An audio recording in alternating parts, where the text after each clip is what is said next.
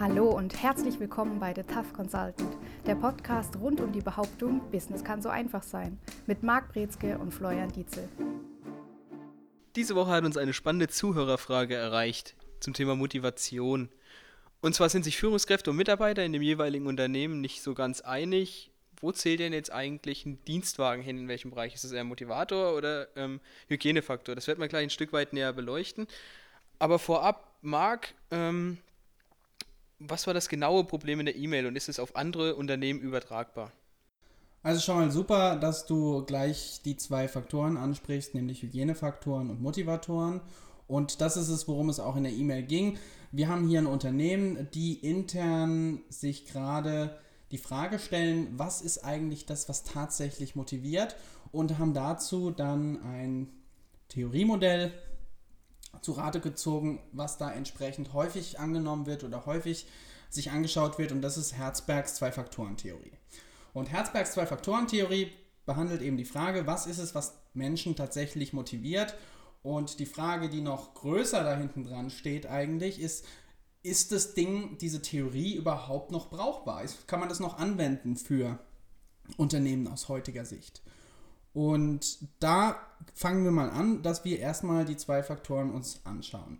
Das erste, was wir haben, ist die, sind die Hygienefaktoren. Und das ist zwar so, wenn Sie nämlich beispielsweise sagen, es gibt Dinge, die müssen sein, die geben so einen gewissen Standard und dann sind Sie nicht unzufrieden. Wenn es da aber fehlt, dann sind Sie sehr unzufrieden. Nehmen wir mal an, Sie haben bei sich zu Hause 20 Grad oder 21 Grad Raumtemperatur. Wenn das der Fall ist, dann sind Sie nicht überglücklich, dass jetzt diese Raumtemperatur so toll ist, sondern Sie sagen, das ist normal. Wenn es jetzt 10 Grad ist zu Hause in der Wohnung und dann sagen Sie, es ist kalt und das macht Sie sehr unzufrieden. Und das sind diese Hygienefaktoren. Das heißt, wenn die nicht gegeben sind, dann sorgen die dafür, dass Unmut herrscht. Auf der anderen Seite haben wir aber nicht diese tolle Leistungsmotivation beispielsweise, wenn die gegeben sind. Die gehören zu dem generellen Standard. Auf der anderen Seite haben wir die Motivatoren. Und bei den Motivatoren ist es so, dass wenn die gegeben sind, sind die Leute tatsächlich zufrieden und glücklich und auch leistungsbereit. Und wenn die nicht gegeben sind, haben wir nur diesen Standard oder diese Norm an Zufriedenheit oder beziehungsweise nicht wirklich Zufriedenheit. Und auf der anderen Seite, wenn die gegeben sind, dann sind die leistungsbereit, sind leistungsstark und wollen nach vorne gehen, wollen das ganze Unternehmen nach vorne bringen und setzen sich ein. Ich denke, das ist ein Problem, was generell viele Unternehmen haben, in erster Linie überhaupt die Mitarbeiter zu motivieren, um auch ähm, vielleicht ein Stück weit Geld in die Hand zu nehmen. Ist nicht immer mit Geld verbunden, denke ich, ähm, um die Mitarbeiter entsprechend äh, voranzubringen, dass sie auch selbst Dinge erkennen und durchführen. Also ein ganz wichtiger Faktor, gerade im Sinne von Geld, ist die Tatsache, wenn das Geld fehlt, dann haben wir einen Mangel an einem Hygienefaktor. Und das bedeutet, dann kann da auch keine Leistungsbereitschaft sein, weil generell diese Unzufriedenheit gegeben ist. Ähnlich haben wir es bei einem Dienstwagen auch. Das ist so ein bisschen in die Richtung, auf die die Frage abzielt. Bei einem Dienstwagen haben wir generell den Fall, es handelt sich um einen Hygienefaktor. Aber was wir hier noch mit drin haben, ist dieses psychologische Prinzip, dass wenn ich eine Sache eine bestimmte Zeit lang habe, selbst wenn es mal ein Motivator war, gewöhne ich mich daran und es wird zu einem Hygienefaktor. Und das ist so ein bisschen die Antwort, die jetzt hier gleich in diese Frage eben mit eingebaut ist. Und zwar die Frage ging ja über Dienstwagen. Wenn ich jetzt einen tollen Dienstwagen habe, ist es jetzt ein Motivator oder ist es ein Hygienefaktor? Und es kann kurzzeitig ein Motivator sein, aber irgendwann, wenn ich den tatsächlich habe, wird der automatisch zu dem Hygienefaktor. Das heißt, ich habe mich daran gewöhnt, ich bin nicht überglücklich, dass er da ist, aber ich würde mich aufregen, wenn er fehlt. Genauso verhält es sich ja dann im Grunde genommen auch mit dem Geld, wo viele dann reininterpretieren oder denken, es ist ein tatsächlicher Motivator. Richtig.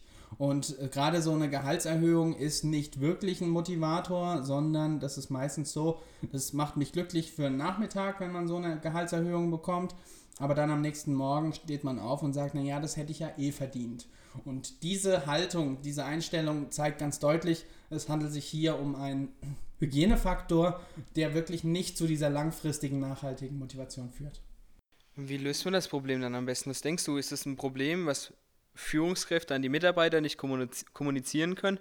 Oder liegt das Problem eher bei den Mitarbeitern, die das Verständnis aufbringen können, um sich da entsprechend einzuschätzen?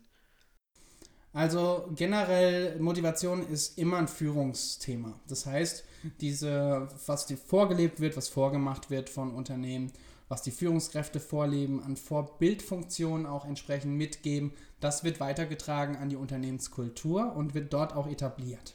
Aber natürlich ist auch richtig, dass häufig Mitarbeiter stärker kurzfristig denken und sich dementsprechend auch von solchen schönen, glänzenden Objekten beeinflussen lassen und sagen, ja, aber die Gehaltserhöhung hört sich jetzt super toll an oder der Dienstwagen klingt super klasse.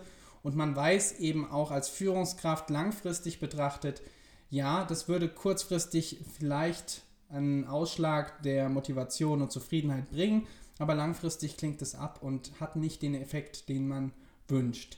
Die Lösung, die da hinten dran steckt, ist, dass ich als Führungskraft viel mehr Wertschätzung zeigen muss. Das heißt, wenn die Mitarbeiter das Gefühl haben, hier und da sofort immer was Neues haben zu wollen oder entsprechend Gehaltserhöhungen fordern, Dienstwagen fördern, fordern, das wären Punkte, bei denen wir eben dran sind und sagen, naja, da ist ein Bedürfnis da von der Gruppe, vom Team, was nicht erfüllt wird. Und es meistens ist es die Wertschätzung der Führungskräfte von den Mitarbeitern. Was wären das denn jetzt beispielsweise für andere Dinge, die ich die dann, die ich dann im, als Führungskraft entsprechend denen dann liefern könnte, dass die zufriedener und motivierter sind? Eines der einfachsten Mittel ist schon mal Anerkennung oder regelmäßiges Feedback. Also allein die Möglichkeit zu loben, zu sagen, was wurde gut gemacht, was funktioniert, was sind die positiven Aspekte, die die Führungskräfte sehen bei den Mitarbeitern. Das ständig und stetig zu kommunizieren, das ist der strategische Ansatz, um langfristig Mitarbeitermotivation zu steigern. Beispielsweise die NASA macht das ganz interessant.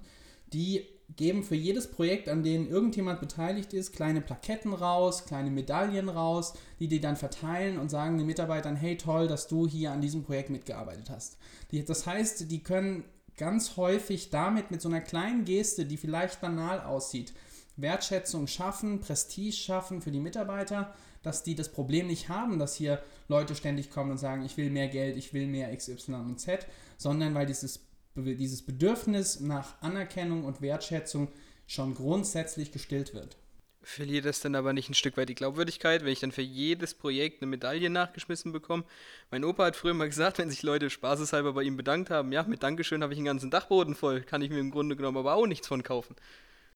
Dieses dieser Ansatz stammt auch von der Zeit, muss man auch tatsächlich sagen, bei dem Anerkennung noch seltener war als heute. Und auch das hat sich tatsächlich ganz stark geändert. Das heißt, es ist auch eine Frage nach der Form von der Anerkennung, der Wertschätzung.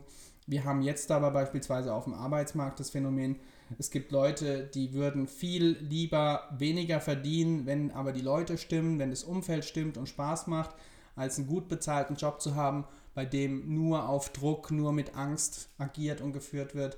Und das ist das, was sich auch durchsetzt. Also diese Nachhaltigkeit, diese Langfristigkeit ist nur dadurch auch generiert, indem wir die Wertschätzung und Anerkennung wirklich honorieren. Kann man da ein Stück weit sagen, das ist ein Generationsthema eigentlich auch? Also merkt man einen Unterschied, ob ich jetzt Führungskräfte habe, die äh, entsprechend älter sind als die jüngere Generation?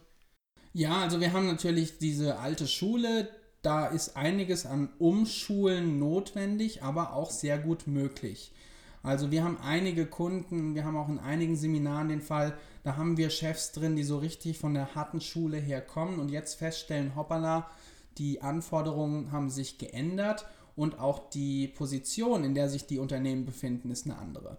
Wir haben jetzt eben nicht mehr die Möglichkeit zu sagen, das Unternehmen steht immer oben und der Mitarbeiter steht immer unten, sondern wir haben viel stärker diese Augenhöhe, diese, gemeinsame, diese Gemeinsamkeit, dieses Teamverhältnis, das gemeinsam an einem Ziel gearbeitet wird.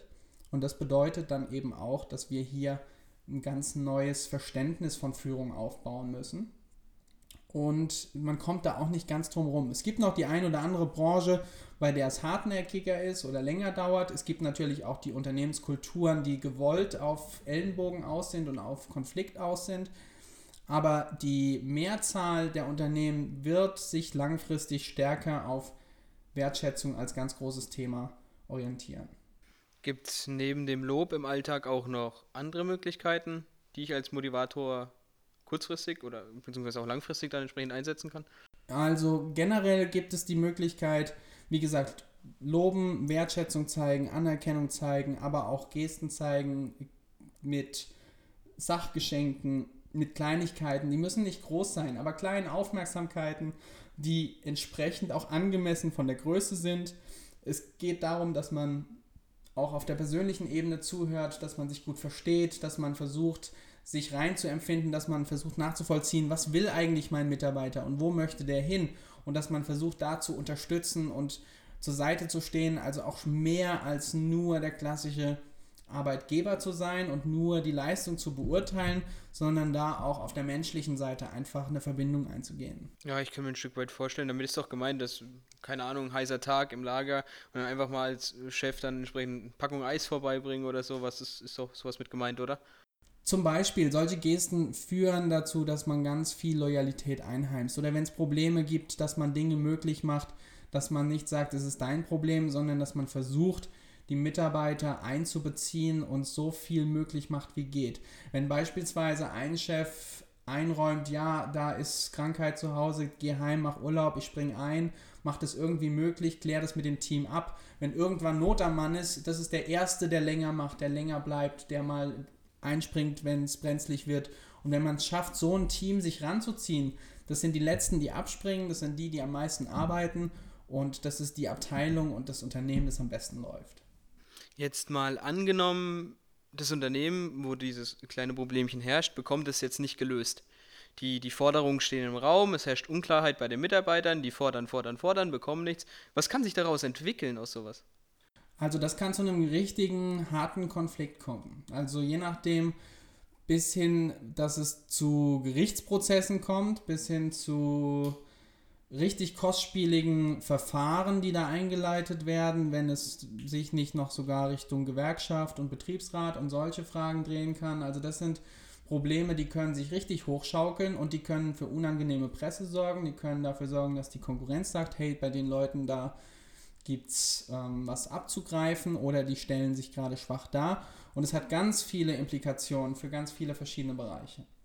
Und das ist richtig kostspielig. Es kann dazu führen, dass wir auf einmal bei den Mitarbeitern nur noch Dienst nach Vorschrift haben. Die sagen, naja, wir kriegen ja eh nichts von denen da oben und wir machen unser Ding und nur solange wie das so auch funktioniert. Und da gehen ganz viele Synergieeffekte verloren.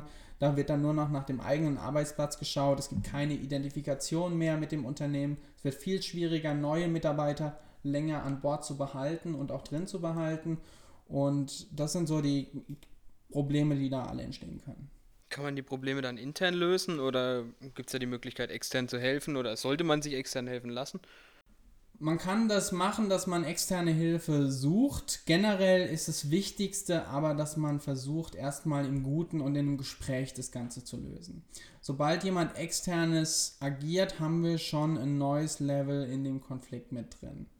Insofern ist es jetzt nicht hilfreich, sofort irgendjemanden anzurufen und zu sagen, hey, wir haben hier ein Problem und wollen das gelöst bekommen, sondern erstmal in einem Gespräch zu versuchen, was sind eigentlich die Punkte, an denen es wirklich hakt. Und die größte Schwierigkeit hierbei ist herauszufinden, worin besteht das eigentliche Problem? Also was ist, die, was ist der psychische Hintergrund und auch der psychologische Hintergrund hinter diesen Forderungen? Was ist da eigentlich unbeantwortet? Wo hakt es? Und wenn ich wirklich das im Hinterkopf habe und sage, ja, wir können hier ganz viel mehr meistern und schaffen und eine bessere Atmosphäre gewinnen, dann ist die Möglichkeit hier zu sagen, okay, wie können wir dabei helfen? Und es muss nicht sein, dass deswegen jetzt die neuen Dienstwagen gekauft werden oder die neuen Büros geschaffen werden oder die neuen Räume gebaut werden, sondern es kann sein, dass in kleinen Gesten, in kleinen kommunikativen Handlungen da bereits die Möglichkeit besteht, ganz viel richtig zu machen. Da wir ja den Titel gewählt haben, bringt das Geld oder kann das weg? Möchte ich da noch mal ein Stück weit drauf eingehen. Was sagst du zu Herzberg? Findet er heute noch seine Anwendung? Kann man sich auf den ein Stück weit beziehen oder ist es jetzt Schwachsinn? Also er hat durchaus eine gewisse Berechtigung, das muss man schon sagen, denn ganz häufig wird nämlich klassischerweise verwechselt, was ist ein Hygienefaktor und was ist ein Motivator. Und dass wir überhaupt diese Frage uns stellen und da mal analysieren, ist es jetzt was, was wirklich was bringt oder machen wir hier jetzt nur kurzfristig eine Party und dann ändern wir aber nichts nachhaltig am Zustand und dann arbeiten wir nur an den Symptomen, aber nicht wirklich an den Ursachen für Konflikte, für schlechte Unternehmenskultur. Und dass wir da aber ansetzen können, da hilft uns der Herzberg durchaus, weil wir da die Möglichkeit haben zu sehen, hey, wo wollen wir eigentlich hin? An welcher Stelle stört es oder an welcher Stelle können wir noch ähm, dazu gewinnen? Gibt es da entsprechend ähm, vergleichbare Theorien zu dem Thema? Motivation auch ähnlich oder ergänzende Theorie? Ergänzende Theorien wären jetzt so auf Anhieb, die bekanntesten wäre Maslow. Auch dazu werden wir wahrscheinlich noch eine kleine Episode drehen. Oder die XY-Theorie, wo man sich anschauen kann. Generell Psychologie, auch so ein bisschen Maslow noch eingehender, was die Selbstaktualisierung angeht. Was man sich auch anschauen kann, auch sehr spannend, ist Stoizismus als Philosophie, wo man sich anschaut, wie man selbst als Mindset mit sich und Selbstführung und Selbstmotivation umgeht. Und darunter fällt auch so ein bisschen das Thema Resilienz. Wie hieß der Begriff nochmal? Stoizismus. Stoizismus, ist es dann sowas damit gemeint, ähm, dass ich, so wie ich es vorlebe, dass es die anderen ein Stück weit nachmachen? Oder soll ich das gerade verstanden? Mm, weniger beim Stoizismus geht es darum, dass man positive Ereignisse nicht überbewertet und vor allen Dingen aber auch durch negative Ereignisse sich nicht komplett niederreißen lässt, sondern dass man versucht, einen, ein gesundes Emotionsmanagement zu betreiben und damit auch eben Selbstführung und Selbstmotivation stärker zu steuern. Also man lässt die extrem praktisch dann weg. Ja, so ein bisschen im Ansatz ist es, hat, steckt noch ein bisschen mehr dahinter. Also man hat da die Möglichkeit zu sagen, man lernt damit beispielsweise umzugehen, dass alles vergänglich ist. Man, man konzentriert sich auf so ein paar wesentliche Faktoren, Wahrheiten. Das Ganze stammt von, es geht bis hin zu Seneca im alten Rom. Da haben wir verschiedene Theoretiker und Ansätze, die das aufbringen. Und Marcus Aurelius hat Meditationes geschrieben und jetzt das neueste Buch, was jetzt gerade ganz groß rausgekommen ist, ähm, The Subtle Art of How Not to Give a Fuck. So wie man eigentlich nicht sich über Dinge aufregt und sich fertig machen lässt. Und das ist ein spannendes Thema, weil sich das durchzieht vom alten Rom bis heute und jetzt gerade im Business-Kontext auch wieder für Führungskräfte neuen Aufschwung bekommen hat. Perfekt, auch noch nicht so gehört. Das war jetzt auch ein ziemlich großer Spagat. Nochmal zurück zum Thema. Ähm, wir haben schon gesagt, so, so als kleine Handlungsempfehlung vielleicht für das jeweilige Unternehmen angesprochen, erstmal einfach drüber reden. Ähm, Gibt es noch andere Möglichkeiten, die man dann in Erwägung ziehen könnte oder ist es, könnte es damit schon gelöst sein? Also was man auf jeden Fall machen kann, ist, man möchte nachhaltig, strategisch an der Unternehmenskultur schrauben. Und damit das gelingt, muss man wirklich sich überlegen, wie soll denn die Kultur aussehen?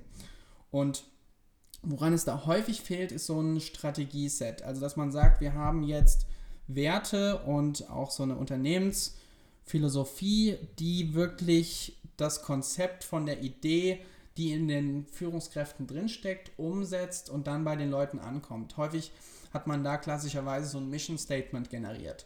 Und dazu ein gutes Buch, Stephen Covey, ähm, Seven Habits of Highly Effective People. Also man möchte mehr oder weniger Dinge schaffen, so ein Mission Statement aufbauen, bei dem sich alle dann dran beteiligen und mit dem sich auch alle identifizieren können. Also Ziel ist es, dass die Mitarbeiter dasselbe Bild von der Firma haben wie die Führungskräfte und auch davon begeistert werden. Und wenn ich diesen Ansatz von Motivation habe, dann habe ich auf einmal einen Selbstläufer, was das angeht. Und woran es da häufig fehlt, ist so eine klare, nachhaltige Strategie, dass man wirklich sich mal zusammensetzt und überlegt, okay, wofür stehen wir eigentlich, wer sind wir, dass auch jeder im Unternehmen mehr oder weniger genau weiß, wen oder was er oder sie repräsentiert. Und diesen Strategie-Workshop oder diese Strategieformulierung, das ist was, was man dann angehen kann, damit es nachhaltig gelöst wird und auch solche Probleme gar nicht erst zu einem Konflikt werden. Keine Ahnung, wo ich jetzt drauf komme, aber wo du jetzt erzählt hast, dass so weitreichend das Problem eigentlich, wo die Ursache liegen kann, bei der Unternehmensphilosophie, schon bei der Unternehmenskultur. fällt mir eine Sache ein. Gibt es einen Unterschied zwischen gelebter Unternehmenskultur, aber der kommunizierten Unternehmenskultur? Dass viele Unternehmen sich anders präsentieren wollen, als sie eigentlich sind. Das kann ich mir vorstellen, dass sich das extrem krass auf die Mitarbeiter auswirken kann, weil die dann in die Richtung gezogen werden, aber in die andere Richtung geschubst werden, ein Stück weit, so stelle ich es mir vor. Das haben wir ganz häufig. Und das haben wir auch dann, wenn beispielsweise das Branding oder die Werbung, die von innen nach außen getragen wird im Marketing, dass hier dann beispielsweise ganz anders kommuniziert wird mit Kunden, als es intern der Fall ist. Oder dass wir sogar von Führungsebene die eine Ansage bekommen und wir sehen aber die Führungskräfte selbst was ganz anderes machen. Das ist auch so ein klassisches, Fehl, klassisches Fehlverhalten, bei dem wir dann eben sehen, dass beispielsweise diese Vorbildfunktion überhaupt nicht gelebt wird. Wenn ich von jedem Mitarbeiter fordere, dass sie morgen um Punkt 8 Uhr da sind und ich als Chef aber frühestens vielleicht um 11 mal antanze oder alle Chefs frühestens um 11 antanzen und dann kann das für Missmut führen. Und dann kann das auch sein, dass hier Motivation flöten geht und zu sagen wird, naja, die machen das eine und wir sollen das andere machen und dadurch ist das Vertrauensverhältnis gestört. Nochmal zum Abschluss ein Satz wie wichtig ist Motivation das Thema bei dir im Unternehmen? Das Motivation ist das A und O. Also wer keine Motivation hat, der hat kein Unternehmen letztendlich, weil dann auch nicht die Bereitschaft da ist, durchzuhalten. Es muss Spaß machen, also Motivation und Spaß haben wir jetzt noch gar nicht richtig angesprochen, aber wenn es keinen Spaß macht, dann macht das Unternehmen in dem Sinn auch nicht wirklich viel Sinn letztendlich. Und wir brauchen diesen Spaß, wir brauchen diese Motivation grundsätzlich bei allem, was wir machen. Und nur dann können wir auch erfolgreich sein. Ja, ich hoffe, das hat die Frage gut beantwortet. Gerne weitere Fragen, wenn ihr Probleme bei euch im Unternehmen habt, einfach stellen, E-Mail schreiben an service at mbinspirations.com. Wir versuchen das dann auch entsprechend aufzugreifen, aufzuarbeiten und die Hintergründe zu erfragen. Das war es leider wieder für diese Folge. Ihr merkt, die Zeit ist immer relativ knapp, beziehungsweise vergeht schnell. Aber das soll es für heute gewesen sein. Ciao. Und das war's wieder mit The Tough Consultant. Bei Wünschen, Fragen oder Anregungen schreiben Sie eine Mail an service at mbinspirations.com oder erhalten Sie weitere Infos unter www.mbinspirations.com.